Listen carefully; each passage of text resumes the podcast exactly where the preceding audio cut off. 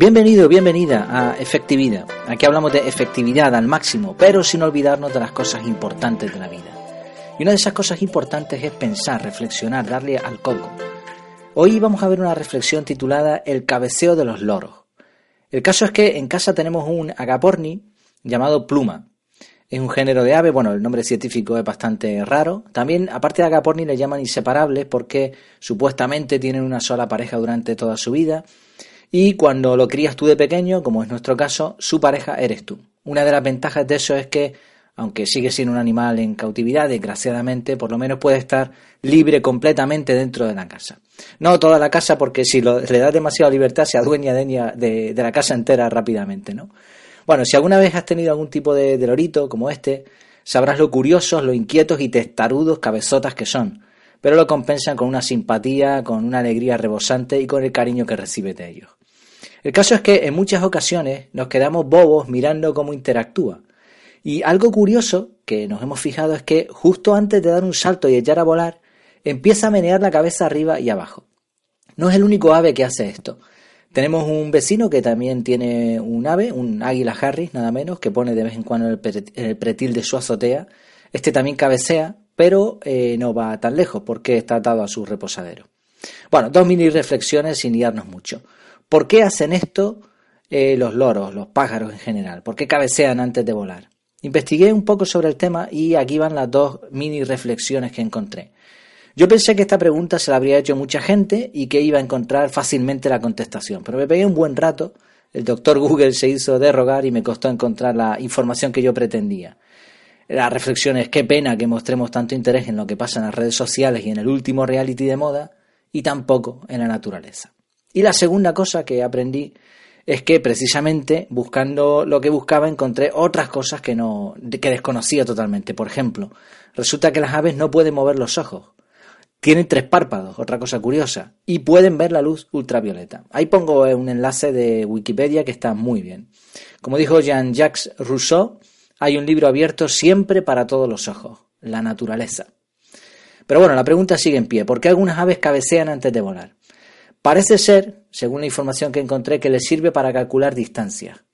Es curioso porque antes de lanzarse en vuelo se enfocan en su objetivo con un solo ojo y mueven la cabeza para tomar medidas desde diferentes puntos. Es como una especie de imagen tridimensional, triangulan, digámoslo de otra manera. Otra teoría interesante y más llamativa todavía es que estos movimientos les sirven para detectar los campos magnéticos de la Tierra, que sería otra forma más de orientarse. Por otro lado, si tú mueves al pajarito, ¿no? Si está en tu mano o está en una rama de un árbol y se mueve esa rama con el viento, su ojo se mantiene fijo, totalmente fijo en el espacio, gracias, bueno, prácticamente si lo mueves mucho no, claro, pero si lo mueves un poquito, su ojo se mantiene en el mismo punto gracias a esos movimientos de la cabeza. Es un sistema parecido a lo que ocurre con el GPS.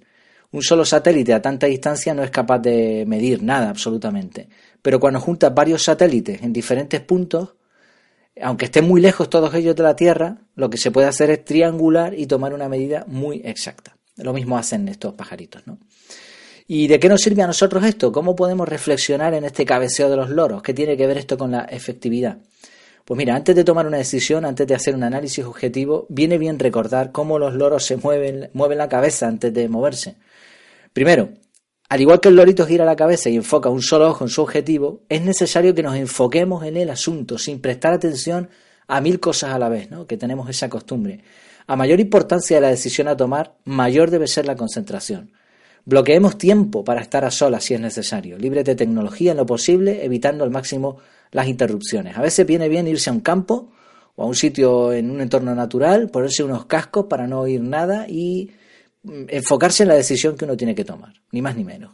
Y la segunda cosa que podemos extraer de aquí, seguro que hay más, pero bueno, a mí se me han ocurrido dos, es que antes de decidir es bueno colocarse en diferentes posiciones, ponerse en el lugar incluso de otras personas. ¿Qué haría yo si fuese fulanito o menganito? ¿Cómo habría actuado yo mismo en el pasado, hace un tiempo? ¿Cómo han actuado otros ante la misma situación? Es como si, figurativamente hablando, nos moviésemos rápidamente de sitio nos paráramos y nos planteáramos la misma situación de nuevo, y así unas cuantas veces. Lo cierto es que una vez más la naturaleza nos enseña. Como dijo una frase que se atribuye a Vincent Van Gogh, ya hablaremos algún día de esto de las atribuciones de las frases, si realmente amas la naturaleza, encontrarás la belleza en todas partes. Pues espero que te haya gustado esta pequeña reflexión sobre el cabeceo de los loros.